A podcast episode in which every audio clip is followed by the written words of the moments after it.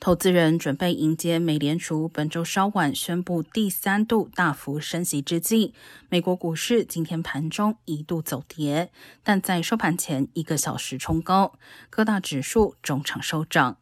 截至收盘，道琼斯工业指数上涨一百九十七点二六点，涨幅百分之零点六四，收报在三万一千零一十九点六八点。标普五百指数上涨二十六点五六点，涨幅百分之零点六九，收报在三千八百九十九点八九点。